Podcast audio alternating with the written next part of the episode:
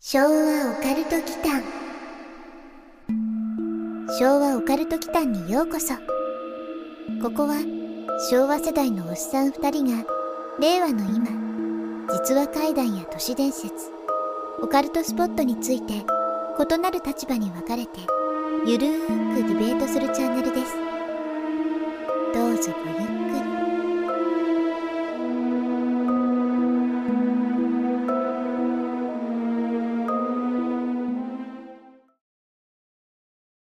はい、皆さんこんばんは。こんばんは。昭和オカルト期間のマサです。やすくんことやすです。さて、やすくん、ちょっと冒頭の僕の報告なんですけど、はいはい。最近ね、Twitter でね、うん報告をしてるんですけど、食べると変な夢を見るチーズって知ってるあー、なんかツイートしてたけど、あれどういう意味あれね、ん。うん。なんかね、 最近ね、うんネット界隈で、まあ最近で結構前からなんだけど、チーズの青カビあー、うん。青カビのチーズの影響かって言われてるんですよねだから青カビが影響するらしいっていうところまでは言われてるんだけど特にイギリスのうん。スティルトンチーズっていうのがあってね、でそれ青カビチーズの一種なんだけどはい。それを食べるとね奇妙な夢を見るうーん。。っていうう噂があるんですよはい。うん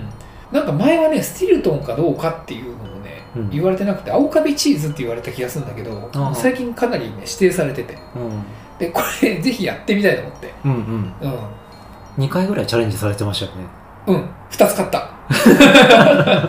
これね、ちなみにね、成城石井とかにしか売ってないって書かれてて、行ったらね、なかったんですよ。うん。うん。うん。成城石井に売ってなくって、あら、残念と思ったら、地元のね、ライフに売って てね、普通に置いてたんで、あ、うんこれだと思って、うんうん買ったんですようね。んで、さすがに1回で全部食える量じゃないんで、うん。まあ3日に分けてとかになるんですよ。うんうん。結構塩辛い。あー、どうですかあの、ゴルゴンゾーラとかと比べて癖が強かったりするんですかうんちょっと塩気が強いかな塩気がう強いんこれ単体でおかずになるくらいにあはー主張が強いチーズだとあ思うんーですよ、はいはいだはい。から結構ね Twitter でねフォロワーさんから蜂蜜かけて食べるといいですよって言わあれー、て食べやすくなる。そうそうそうそう、んその人はね日常的に購入されてるそうなんですけど 奇妙な夢は見たことないですって言ってあないんですねそうそうちなみにね統計も結構出ていて、うん。男性の75%結構多いようん。女性はね85%だってへー。うんうん、が奇妙な夢を見たっていう統計が出てるんですようん。で分量はだいたい 20g うん。就寝の30分前うーん。まあ寝る直前ぐらいだよね うん。でもね寝る30分前にね、うんこの濃いチーズ食うのもなかなかね平日はきついっすよ 20g ってどんぐらいだろうねチーいズやそんなに多くないよ、ううんんでっかいフォークで一すくいぐらいああそれぐらいうんうんま一口に収まるぐらいあでもちょっと塩気強いから食べづらいかそうなんですよね、うんその量だとそうだから蜂蜜僕買ったんですよ、うんうんでね3日に分けてうん食べてみたんですよね、らはいは牛乳と一緒に飲んでこう促進してみたりね、いうんうんうん チーズのことじゃない なんかいい効果ないかなみたいなうんうん見ないんだよねうん全然夢見ない3回食べて3回とも見3て回ないとも見ない見ないですね 75%が奇妙な夢を見たって言われてるのになんでその25%の方に入っちゃったのかわかんないですけど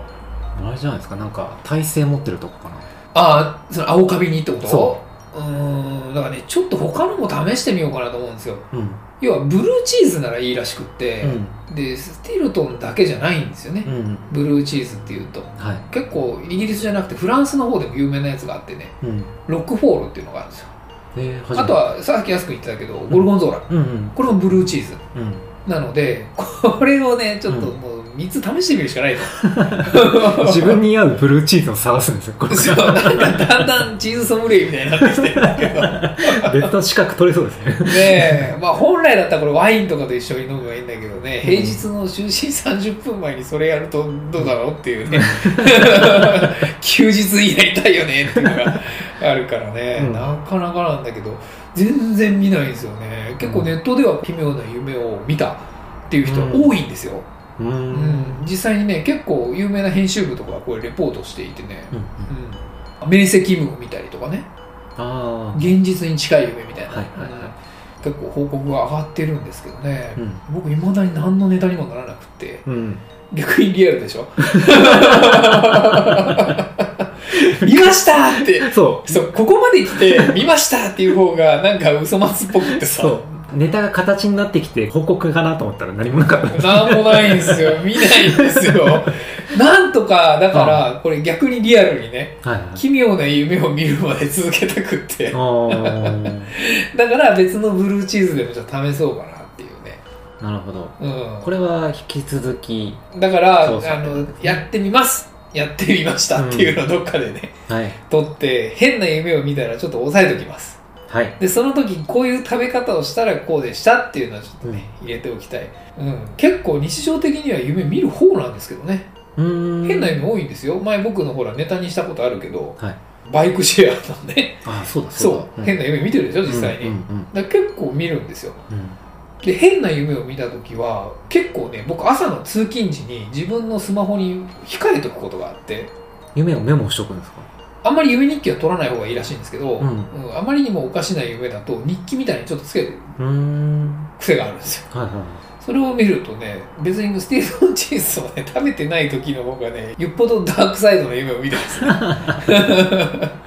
なんかねあの、うん崖の上でアフガンの兵の格好をした人に AK47 で撃ち殺される夢とか ね書いてるんですよ自分でだからなんでこの夢見てんだろうってまあ多分前日に見てたなんかゲーム実況が原因だとは思うんだ けどガッチマンさんとかねあれの影響だと思うんだけどねうん、なんかね食べてない時の方が変な夢見てる確率が高いんですよね、うーだんからそんな中で食べたらじゃあどんだけ奇妙な夢を見るんだろうとうんいうのが気になるので、はいちょっとこれ引き続きねはいやっていきたいとはい思います、はい、結果はあれですかねツイッターとかで速報が出る感じですかねどうだろうね 番組のテーマになりそうなぐらい濃い内容だったらそっちにします、あ了解ですはいはい昭和オカルト祈間えーっと今日やすくんと収録をしていて、うんまあ、毎回ね何本か撮れる時はまとめて収録をしてるんですよねはいしてるんですけど、うん今結構終盤まで来ていて、うん寒い これ夏逆のこと言ってるよねうん池袋のレンタル会議室で収録をしているんでエアコンをつけちゃうと空調の音が入っちゃうからねはいだから夏は冷房を消してで冬は暖房を消すとはい寒いこの季節寒いですねだんだん凍えてくるんですよね寒いですね、うんまあ、僕特に末端冷え性だからねそれきついねきついっす、うんうん足先がねすごく寒くなっちゃうんですよ、うんう終えるかって話なんですけど、うんうん昔からねこれもう僕のね一番解決したい問題でねうんそうだから今ねすごく寒いんですよ なんなら半分ちょっと震えてるの さ体脂肪率低いからねすごい震えてるんですけど、ううんんさてそんな寒い冬の時期にぴったりの はいどんな入りだったんですけど 冬の階段ああなるほどううんんうんうんぴったりですねそう、うん冬らしい怖い話ですね、うんはいっていうのをね、まあ、最近未解決事件とかそっち系予言とかね、うんに行ってるからまあまあちゃんとした怖い話っていうのもたまにやっときたいかなと思ったんではい一つ仕入れましたね、うんこれはね実話怪談というか実際に体験者本人に聞いた話でおす、ーうん、でねこのお話にはね2つのね不思議が含まれています、うーんうん、これねと投稿いただいたわけじゃないんですよもともと知り合いの方なんで、うん前に聞いた話を思い出してもう一回本人に連絡してちゃんと聞いたっていうはいはいは内容ですなので具体的な地名も全部わかってるんですけど、いうんまあ、一応ちょっと伏せながら行こうかなと思いますはいうん、だからまあ朗読風ではないので、うんうん、この間のバイクシェアみたいな感じでちょはいっと披露できればなと思いますはいうんじゃあお願いしますはいこれね10年以上前うんの話になるんですけれども、はその方を M さんとしましょううんうん、M さんがね冬の時期に長野県のねうん某スキー場にリゾートバイトに行ったそうなんですよ、リゾートバイトうん、どうやらね12月から4月ぐらいのワンシーズンフルあーで行けるバイトがそういうリゾートのねはいはあるみたいで M さんはリフトのスキー場のねいうんリフトの係員とか、うんまあ、ホテルの従業員とか、うんまあ、その時期になると各地からそういうリゾートバイト勢がね集まってくるそうなんですようん学生時代にそういうリゾートバイト来ませんかみたいなうん。ねあったじゃないですか、はいよくそういうのに参加したらしいんですよねなるほどね。興味としてうんうんうん。はで M さん初参加だったんですねい。うん男性ですうん。で M さんはもともとスノボとかスキーとかねうん。そういうウィンタースポーツが好きだったっていうこともあって、うん。まあ、毎日雪山にいられることがとても楽しみだったみたいなんですよね、はいまあ、それでそういうリゾートバイトにうん。応募したっていう流れもあるんだけど、まあ、実際に行ってみると僻地も僻地、うん。うん、標高がすごい高いスキーリゾートですからね、うん。まあ、コンビニはおろか当時ねはい。夕方過ぎるともうどこへも行けないような、まあ、そんな山奥だったそうなんですよ、はいはいうんは、い。ちょっと理想とは違ったって感じですかね。そうですね、うんまあもう具体名はまあいいのかな、まあ、S 高 原うん。ですね、はいうん長野県 S 高原ですね、うん。うん、でね今はねちょっとどうかわからないんですけれども当時は男女共用の寮だったそうなんです、うん。スキー場の麓にある共用の寮ではい。エレベーターがない4階建ての2階までが女性用のああ、そういフうロ区切りアなんですね。そううんで、3階4階が男性用、まあ、あと談話室みたいなのがねうん。ちょっとしたのがあったみたいでそういう感じで分かれてたみたいなんですよはでもちろん個室はなくってい。うん。 6畳間に34人の共同部屋、うん。うん、タコ部屋みたいなイメージかなはいはうんまあ、そんなイメージに打ちのめされた人もいたらしいんですけど、うん M さんはそれでも毎晩ナイタースキーが楽しめるっていうことで、い。うん。スキー好きだからねうん。喜びの方が勝ってそんな環境にも耐えていたそうなんですよ、はいはうん、ある日の夜い。うん。食堂で夕食をとった後に部屋に戻ったら同部屋に配属された2歳年上の T さんの姿がなかったって言ってるんですよ、うん。うん、見かけなくなっちゃったはい。本来だったらもう外はねうん。夕方過ぎるとどこにも行けないぐらいのああれだからそそうなうんだみんなもう寮の中で遊ぶしかないんですよ、うんまあ遊ぶというよりは、まあ、過ごすしかないあ、はい。なのに姿が見当たらないんだ。そう、でこれはねよくある話らしいんですけど、んまあそういう思い描いていた理想のリゾートバイトってあるじゃない、はい。まあ女性とねうん出会いのきっかけになって、結局夫婦とねなるほど。楽しいリゾートバイトっていうのをやっぱり想像しちゃうわけですよはいはだけど過酷な現実がねい。うん。あ待っていたっていうなんだろうな真冬の環境みたいな、うあ。ん、ギャップでねうん。毎年脱走する人っていうのは必ずいるそうなんですよああ、理想と現実のギャップで脱走って感じか。そうん。ううんもう脱走するしかないですからうんうね、んう。んで大体は休日に市内にねはい。長 長野市内に、うん。まあ、バスとかが出てるんで、まうあ、ん買い出しに行ったりとか、うんその買い出しのチームがあったらしくて、はいはいまあ、そういう人たちに紛れていって帰ってこなかったりするっていうねああ。そういう脱走のパターンが多いらしいんですけどで特にねその日は猛吹雪だったんですよ、はい。うん、でスキー場の吹雪って本当に凄まじくって、うん。まあ、数メートル先も見えなくなる、まあ、これは僕も実際よく行ってたんでねうんうん。わかるんですけど、まあ、ゴーグルつけても全然前見えない時がありますかああらー、ね確かにありますね。それはね。でそんな天候でしかも夜うん。うんで麓の町へ行くバスも終わっていれば移動手段もないわけですよああ、そういう状況。そううんで心配になって、まあ、寮の何人かが猛吹雪の外をね探しに出たりとかうんしたらしいんですけど、当然見つからないわけです、う。うんん、かと思えば昼間にスキー客の女性と売店で話している姿を見たっていう目撃談もあったりするんですよああ、でも昼間なんですよね。昼間まあね、うんそれがね最後の目撃談になったそうでね、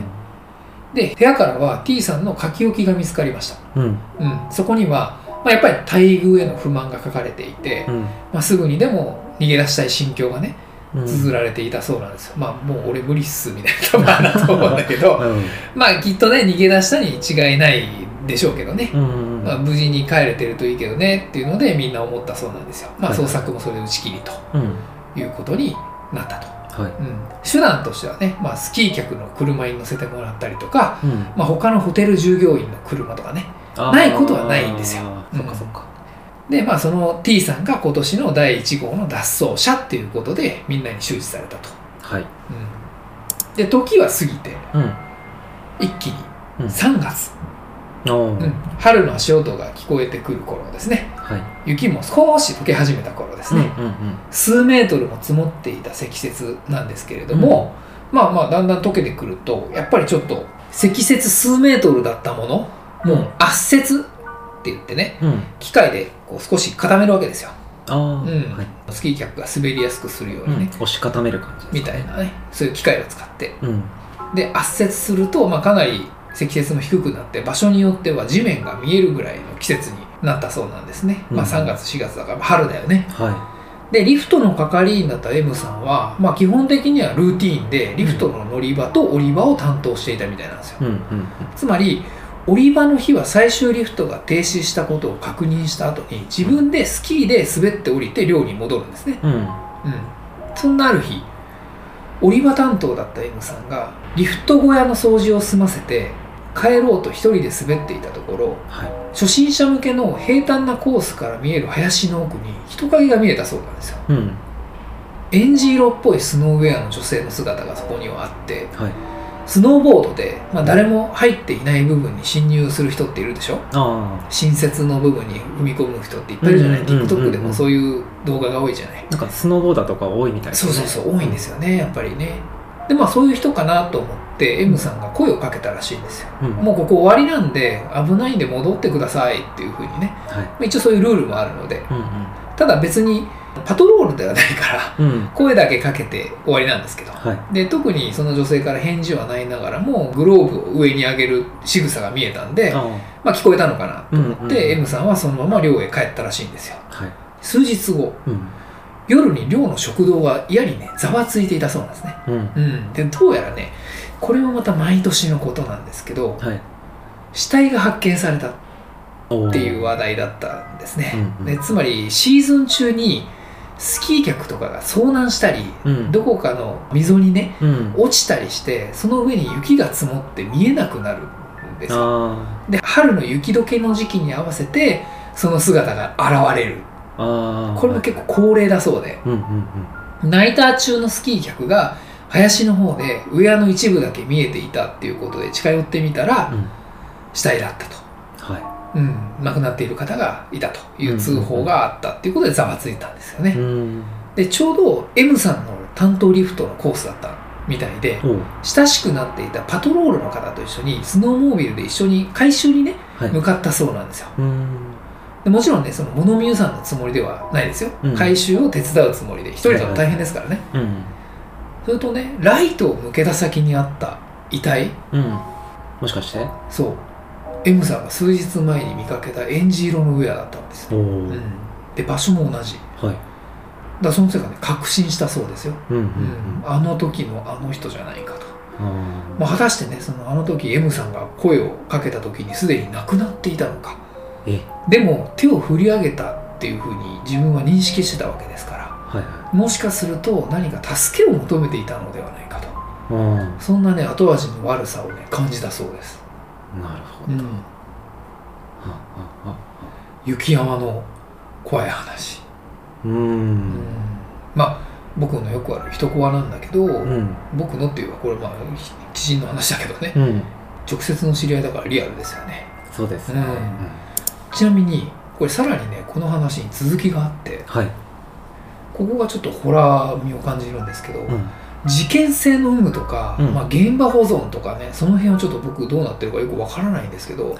基本的にはそういう場所で春に見つかった遺体っていうのは、うん単価的なものでねスノーモービルで運んでうん寮のね1階とかに安置しておくらしいんですようんまあ翌日にねその引き取りに来るから警察とかがね、はいはいは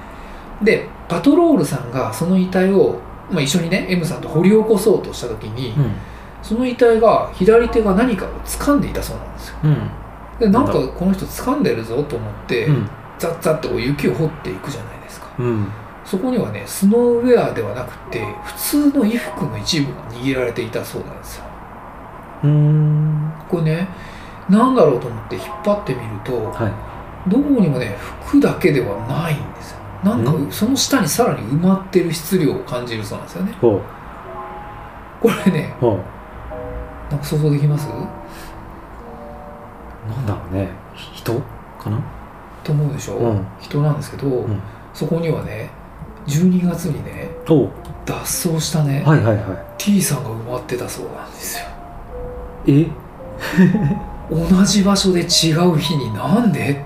こういうことが起きたのか今今でもね謎になって語り継がれているそうですそのスキー場にーそうだよねうん、 T さんは12月12その月エンジ色のウェアの人を見かけたのは3月かまあ、だけれども、うん3月に埋もれたわけではないんですよつまり雪が溶け始めてウェアが見えてきているからあまーそあ、っか実際には若干の違いはあれど、うん別に春に遭難した人ではないんですうんよ、うんうんそっかそっかうん3月に見たあのうんエンジ色のウェアの女の人はその時生きてたわけじゃないってことか多分ねそれはそうなんだけど、うんまあ、そこよりももっと不思議なのはなんでこの場所に T さんがいたのかっていう、確かにスノーウェアをしかも着てないんだよね普通の衣服普通の衣服まあだから脱走した時ってことでしょ、そうだようね、ん、スキーに別に出たわけじゃないからうん、うんまあそもそもだから脱走したのかどうかもわからないんですようんおーまあここで気になるのは最後の目撃談が一般の女性客と一緒にする姿を目撃されてるって言ってるんで、うんだからもしかしたらその人と何かあったのかもしれない心中かもしれないおお、まあ、道連れにされたのかもしれないけどでも、はいあんまり現実感はないんですよねう、ーんっていう、まあ、これを聞いた時にそこをちょっと掘り下げてみたんだけど、はいまあ、関係性は全くわからない、うーんとにかくくその場所から2体発見されたってうん言ってましたね、まあ、それ以外にもねすごくロングのコースなんでうん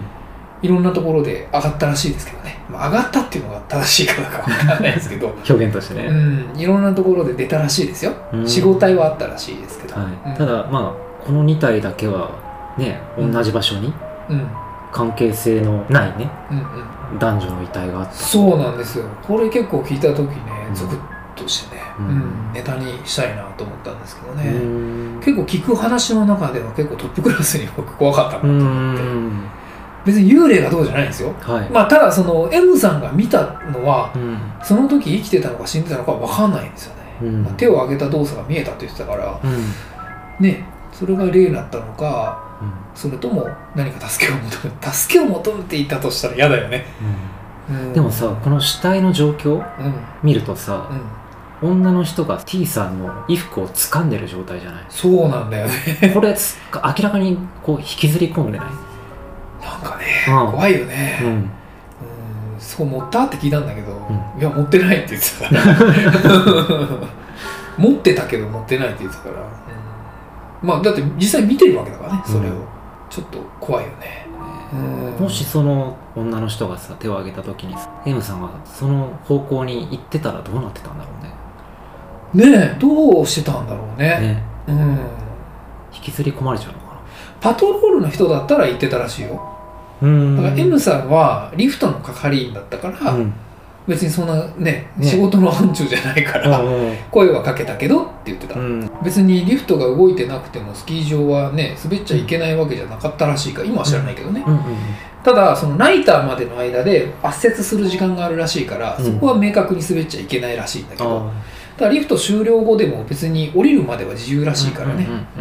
まあもちろんその滑っていいとこ悪いとこはーうんあるけどね、はいまあ僕らもね行ったじゃないスノーボード、うんうん最後行ったのいつ結構前だね 思ってないぐらいうん 長野ではなかったあ長野か、長野かな最後うんは行ったねうん新潟も行ったあ新潟だ、うん上越国際行きましたね、はいうん、スノーボードね、いやーだからね結構この話はなんかね スノーボードとかやる人には結構リアルかもしれないはい泊まりで行くとあの吹雪を経験してる人はわかるようんね、うんうんううんんすごいもんね数メーター先見えないですからね見えない見えないあれは遭難するよでもまあまあ今はねどうにでもなるだろうけどなんか別の回でちょっと話したかもしれないですけど、うんこの間 NHK の BS プレミアムでうん「私をスキーに連れてって」っていう昔の映画がやってね、うんうん昭和63年当時の映画なんだけど、はいまあ携帯とかないじゃない、うん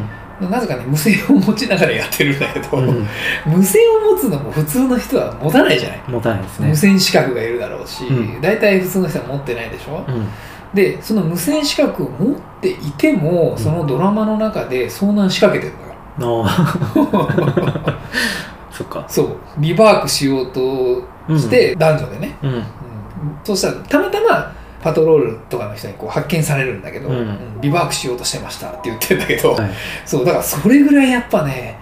雪山は危ないんだよね、うんうんうんコース外れると、そうですねうんで上級者ほどコース外れたくなるんだようんうんね、うんうんだからね気持ちはわかるけどね、うんうん、まあでもここの不思議はなんでそこになったんだろうねっていうのはあるよね、うんまあ、仕事に重なってなくてよかったけどね、そうだねうん、吸い寄せられてるみたいなね、うんその2人はねまあ本当に何の変哲もない林の奥だったって言ってたから、うん別に何のランドマークもなければねはい別に祠があったわけでもないって言ってたから何なんだろうね、うんうん、まあ呼んだとしたら T さんだろうね T さんが呼んだのかまあ最初は T さんだろううんうんで D さんが呼んだからそのエンジ色のウェアの女性もそこに行き着いちゃったってことはないああ僕はあれエンジ色のウェアの女の人が呼んだのかと思ったけど逆かいやだって時系列が違うじゃあでもあの死んでたんじゃないもっと先にもっと前に T さんより前にんでもさらに下に埋まってたんだよあ T さんの方が下なんだそうエンジ色の人が服を掴んでるから、うんてっきり T さんを引きずり込んだのかと思ったけどまあそれでも考えようによっては逆かもしれないよねうんそのエンジ色の女性が T さんを埋まってるのを助けようとしたっていう説もあるじゃない、なるほどうん、引っ張ろうとしたっていう話なんでしょそうすそるとこで何らかの、うんわかんないけどね、うん、ううんん、そうすると時系列も一致しますね一致するんですよね、まあでも不思議だよねう、んうんこういうのにはねちょっと勝ち合いたくないコ ースあまり外れたくなくなコりまーすスね外れたくないですね、うん今年はいけるのかなスノーボー ドまあちょっとねこんな話の流れでなんだけど、うねまた行けそうだったら行きたいね、そうですね、うんというねちょっと冬らしいうん階段でした、ははい、いエアコンがついてなくてブルブル震えながら聞いたんですけど、うん、寒さました、もう寒さ増しましたね、うん拍車かかってうん、これ結構ねリアル体験なんで面白いなと思って、うん面白かった紹介でしたはいはい、またなんかエピソード持ってる人は Twitter の投稿フォームとか直接 DM でもいいのでぜひそうですねお寄せください、どしどしご応募くださいはい最後までお聞きくださり、ありがとうございました。チャンネル登録もよろしくお願いしますね。